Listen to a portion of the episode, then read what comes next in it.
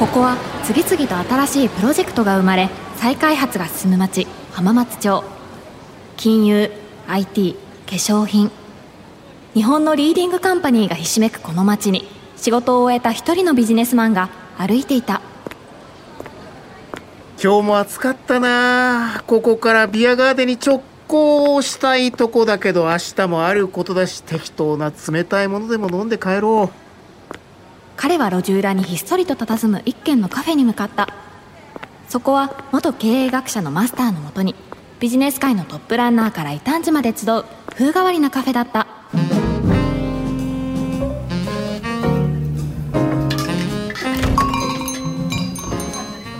はあ暑い暑いマスターこんばんは。あすなちゃん。ああ大変なんですよ。そんなところじゃないんですよ。すなちゃんここにね金メダリストがお見えになるんですよ。えー金メダリスト？またパン食い競争とか借り物競争とかでしょ？はいやだってマスターお得意の言葉のトリックでしょ？いつも言葉巧みに僕のことを欺くから。ああもうもうもうそういうのじゃなくてこの後ダイバーシティとインクルージョンについて日本財団の中島由美子さんと東京ガス株式会社の木村圭一さんとお話しするんですけどこの木村さんが東京パラリンピックパラ水泳の金メダリストなんですよ。はいはい。僕はこの目で見るまで信用しませんよ。ああ狼少年になってしまったか。まあもうじゃあ論より証拠。ほらちょうどお見えになったのでご紹介しますよいらっしゃいませ。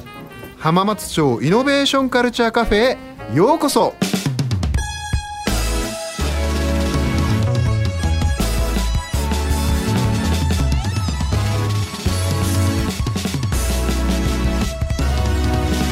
浜松町イノベーションカルチャーカフェ。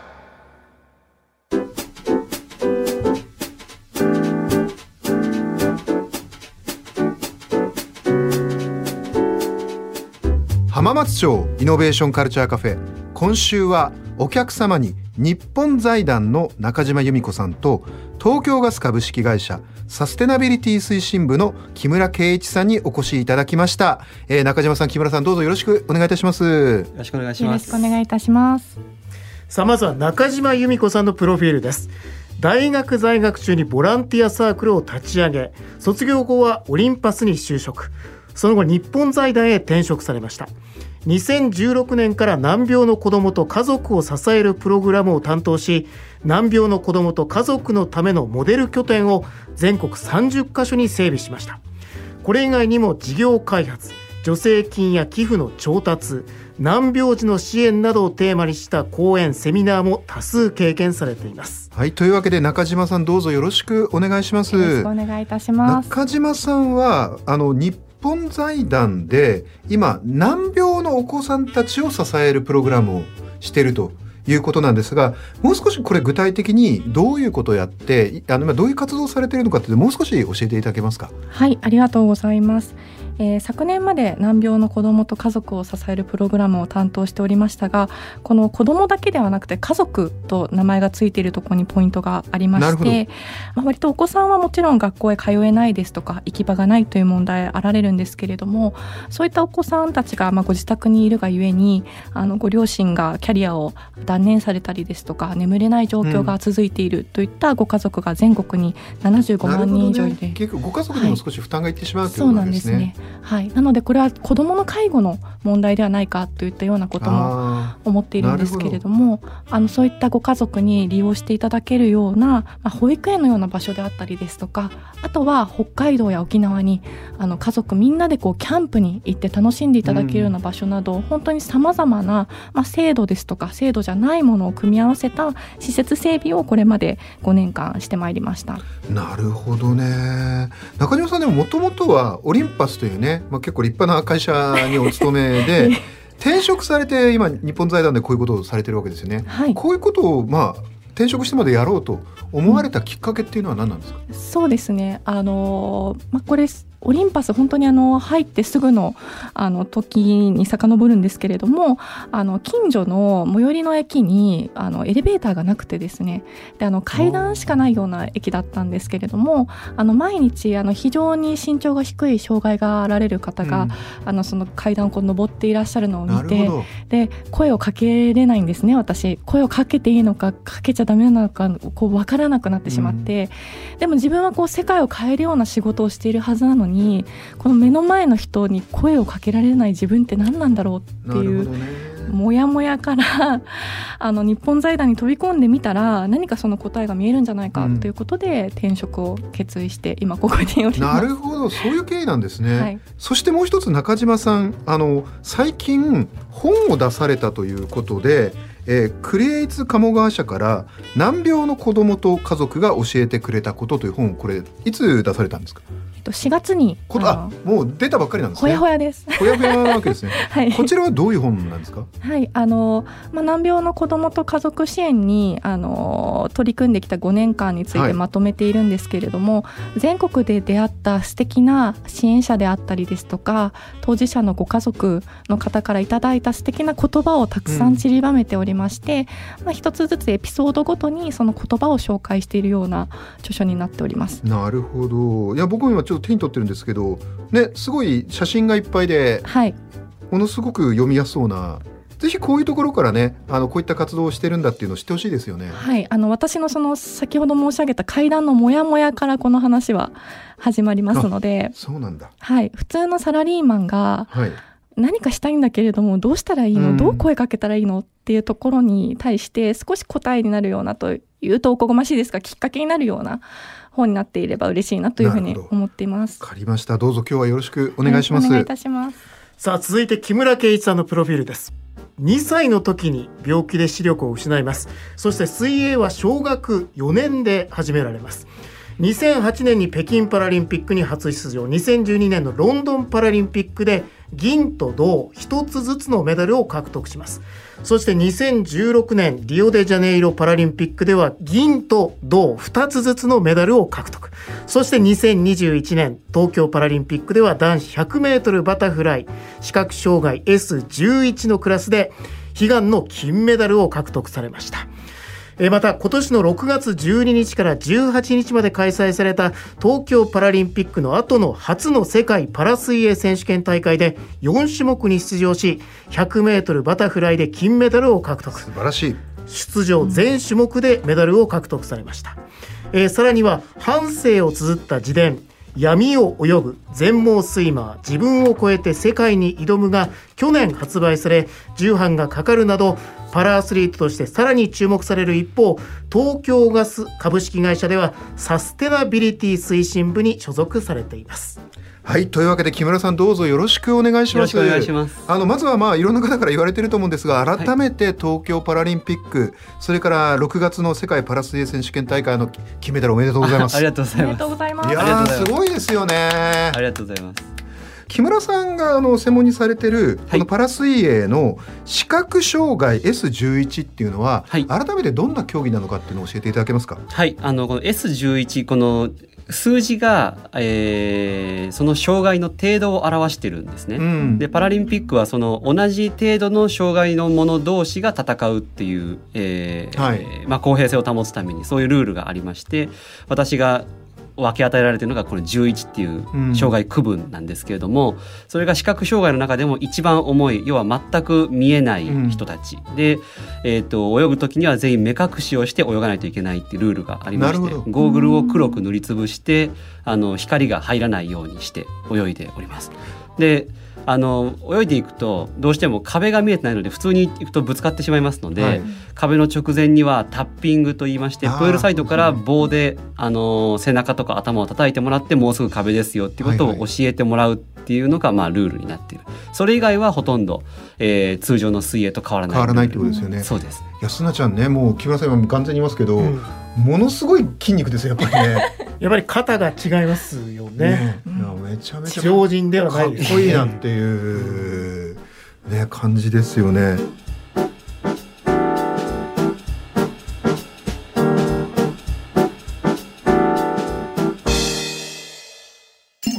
浜松町イノベーションカルチャーカフェ。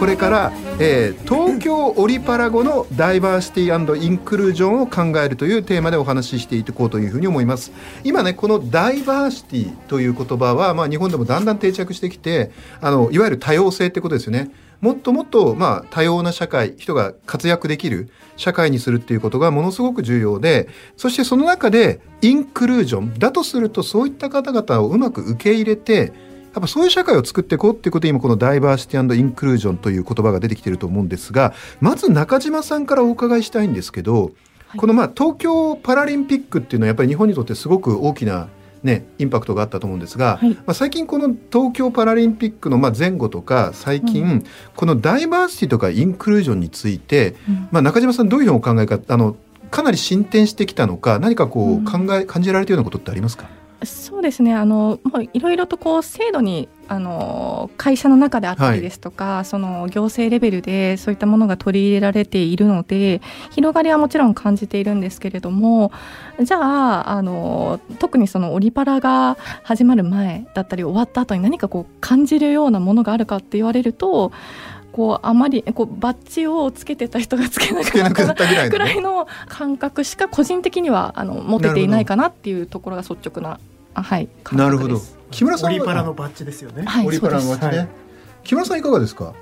いろんなことが当たり前だっていうふうに思ってもらえるような社会になってきてるのかなっていうふうに。少しずつやっぱり社会は良くなってきてる、はい、そうですね。その壁なん壁と言ったらあれなのかもしれないですけどいろんな抵抗感とかが少しずつではあるんだけどこう減り始めているし、うん、それってやっぱりこうオリパラをやったっていうすごく大きな大きなエネルギーが働いた結果なのかなっていうふうには、うん、はい思います、ね、木村さんそういうふうに感じられてるんですね。そうですね、まあ、特にこう選手やってるとうん、まあ、取材を受けさせてもらったりとか、はい、あとはまあいろんな人にこう会う機会なんかも増えたなっていうふうに思って、それってまあそれだけこう人が問題意識を持ってるとか注目してくれてるっていう表れなのかなっていうふうに思いますしその先にいろいろこう社会が変わっていくっていうものがあると思うんですね。うん、なんかこうオリパラをやったことで急に社会がバンと変わったというよりは、こういろんな障害を持っている人がスポットライトを浴びることによってあこういう人もいるんだなこういう人もいるんだなってことが社会にこう浸透していったので、ねうん、まあ、だから変わったというか動き出したところなのかなっていう。うん感覚です、ね、あと僕単純に思ったのがパラリンピック面白いですよね競技として。まあ、なんかそうやって言っていただけることも増えてなんか障害のある人の頑張りにたがあの人の心を打ってきたっていうのはこれはある程度前々からあったようなことなのかなと思うんですけど、はい、それを一つのスポーツとして面白かったっていうふうに言ってもらえるあるいはうんとそのパラスポーツが一つのエンターテインメントとして成立し始めてるのかなっていうふうに思うんですよね。それはまあ、パラスポーツが次のステージに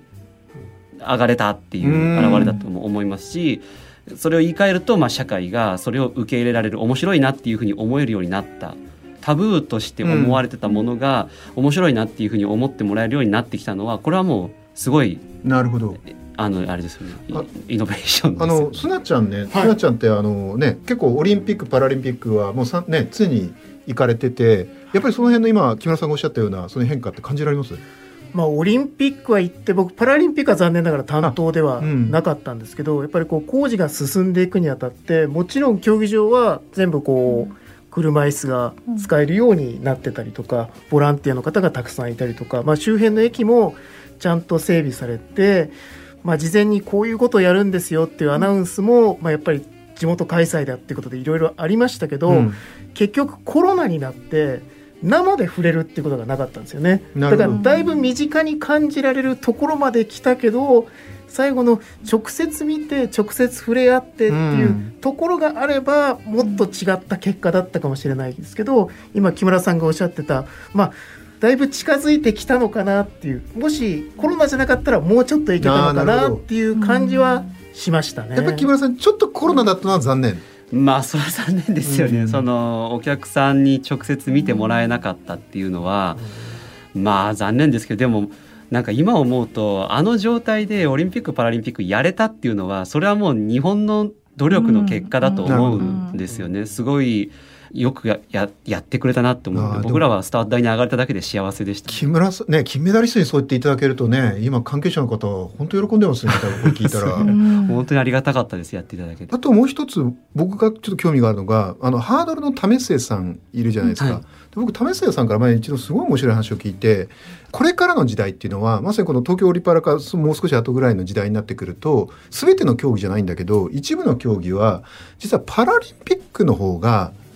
絶対に結果が伸びるっていうんですよ。例えば、ちょっと、あの木村さんのご専門の水泳は違うかもしれませんが例えばあの幅跳び、はい、なんていうのはあの当然あれは足に障害がある方がやるので逆にその義足をつけるわけですよね。はい、でその義足の性能がものすごい今向上してきて、ものすごい跳躍力が上がってると。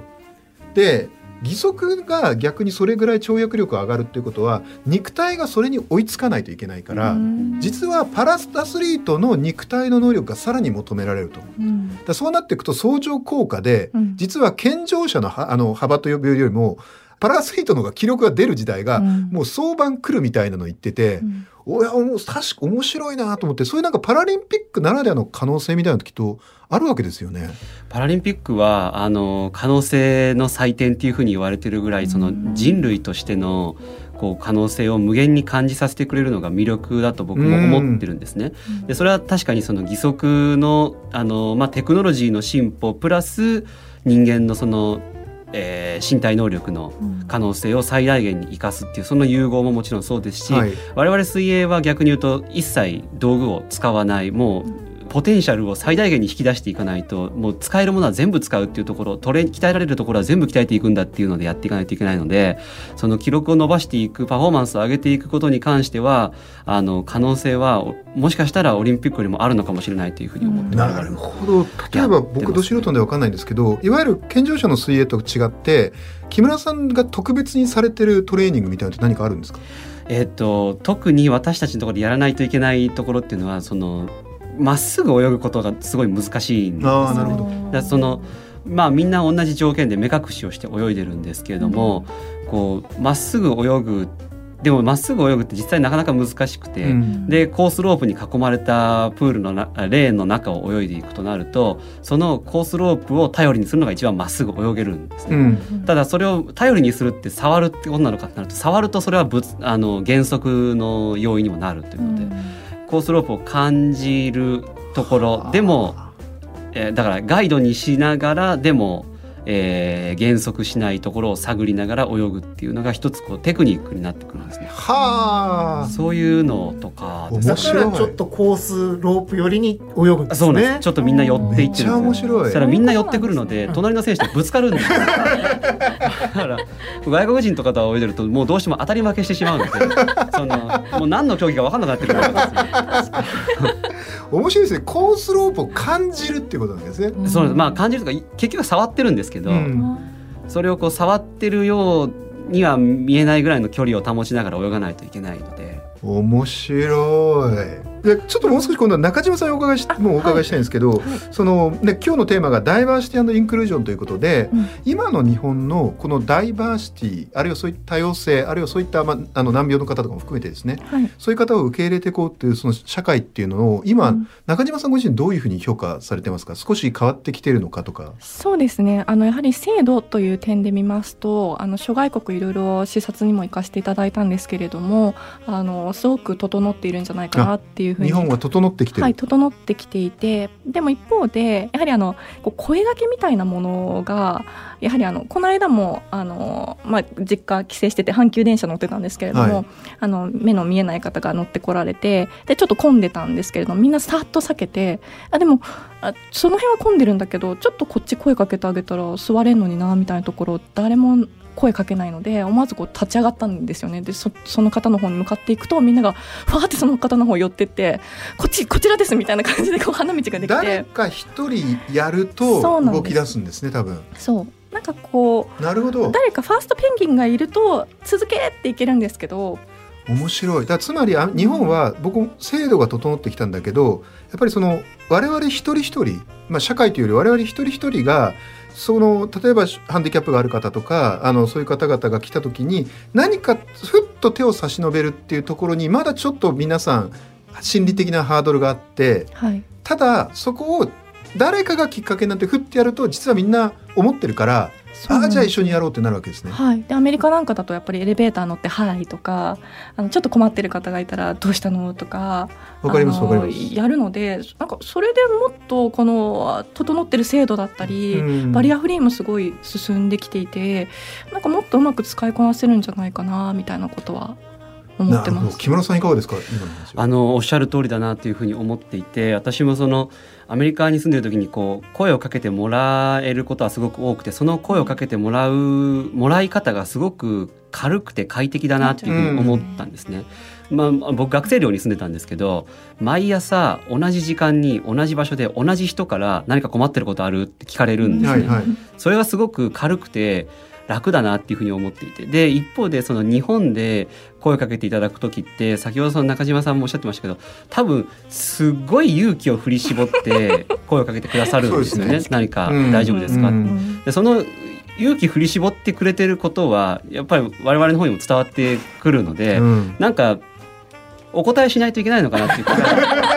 するじゃないですか。逆に気使うみたいな。困ってることにした方がいいのかな。これはもうお互いにとって良くないなっていうふうに思っていて。そのなんていうか、うん、なるほど挨拶でいいそうなんですよねんだよなっていうふうに思いますけどまあこれはもちろんそのなんていうかその国として出来上がってしまってる文化だし、うん、知らない人にバンバン挨拶する文化じゃないことは重々分かっているんですけど。木村さん逆にそういう感覚をお持ちの時につまりもっとなんか軽い感じで、やあのなんか声声かけたりフラットに行こうよっていう時に、はい、なんかそういうそのその空気みたいなのを作っていくみたいなことでこういうことをや心がけるといいなとかやってるとか何かありますか？あの、まあ、まずその大きなところで言うと、はい、今みたいなお話をさせていただく機会っていうのはたくさんあの作っていただいてるんですね。講演みたいな感じで、うん、あの機会をいただいてそれこそ、まあ「ダイバーシティインクルージョン」っていうタイトルとかでさせていただいたりして、はい、あのまあ、私の当事者としてのこう言葉で、えーと、語るっていう時間はあのたくさん作らせていただいて作っていただいていたりですとか、まあ、あのその他にもなんですかね、外部の方に来ていただいていろんなこう障害を持ってる人たちのサポートの仕方とかをいろんな社員の方に学んでいただいて、うん、ちょっとでもこうその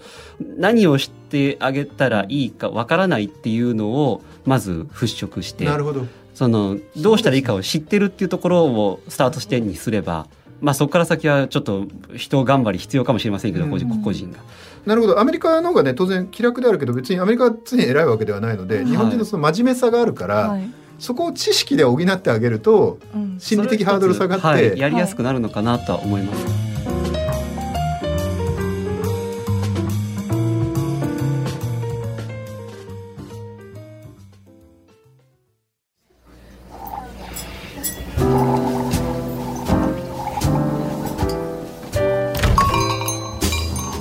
中島さん木村さんありがとうございましたいやすなちゃんお二人の話めちゃめちゃ面白かったですね。ねでもやっぱり声のかけ方が一番面白かったですかね、はい、木村さんの大学の寮でいつも同じ時間に同じ場所で困ってることないっていう聞いてくる人がいたっていう気軽な方がいいんですね。やっぱりそのくらい気軽に声をかけられるからこそ声をかけられる方もやっぱりフラットに話ができる。日本人は優しいがゆえに相手のことを気遣いすぎてちょっと構えてしまう。この辺のハードルがよりこう下がってくるともっともっといい社会になるんでしょうね。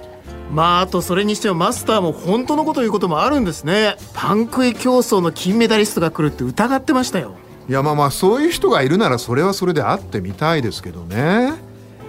あところですなちゃん来週のこの時間続きのお話どうです？いやもちろん聞きたいに決まってるじゃないですか。来ますよ来週も。お待ちしてます。いやすなちゃんって暇なのか？忙しいのか？え？今なんか言いました？いやいや気のせい気のせ。いはいそれじゃあまた来週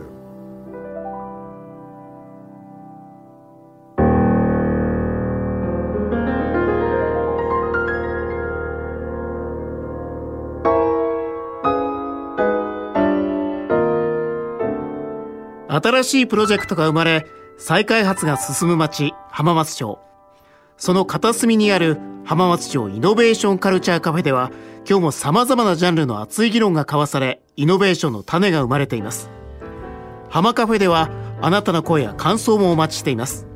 ツイッターのハッシュタグは浜カフェ。浜は漢字カフェはカタカナです。また今回の放送はラジコのタイムフリーでも放送から1週間お聞きいただけるほか YouTube やポッドキャスト Spotify でも過去の放送を配信中です。こちらもお聞きください。ここで番組からプレゼントのお知らせです。本日のお客様木村圭一さんの自伝闇を泳ぐ全盲スイマー自分を超えて世界に挑むを木村さんの直筆サインを入れて抽選で5名様にプレゼントします。ご希望の方は住所氏名年齢番組への感想を明記の上番組にメールをお送りください。宛先はイノベーションアットマーク JOQR.net INNOVATION アットマーク JOQR.net です。浜松町イノベーションカルチャーカフェ東京オリパラゴのダイバーシティインクルージョンを考え出演はお客様日本財団中島由美子。東京ガス株式会社サステナビリティ推進部木村圭一。浜松町で働く人文化放送アナウンサー砂山慶太郎。そしてマスターは早稲田大学ビジネススクール教授。入山昭恵でした。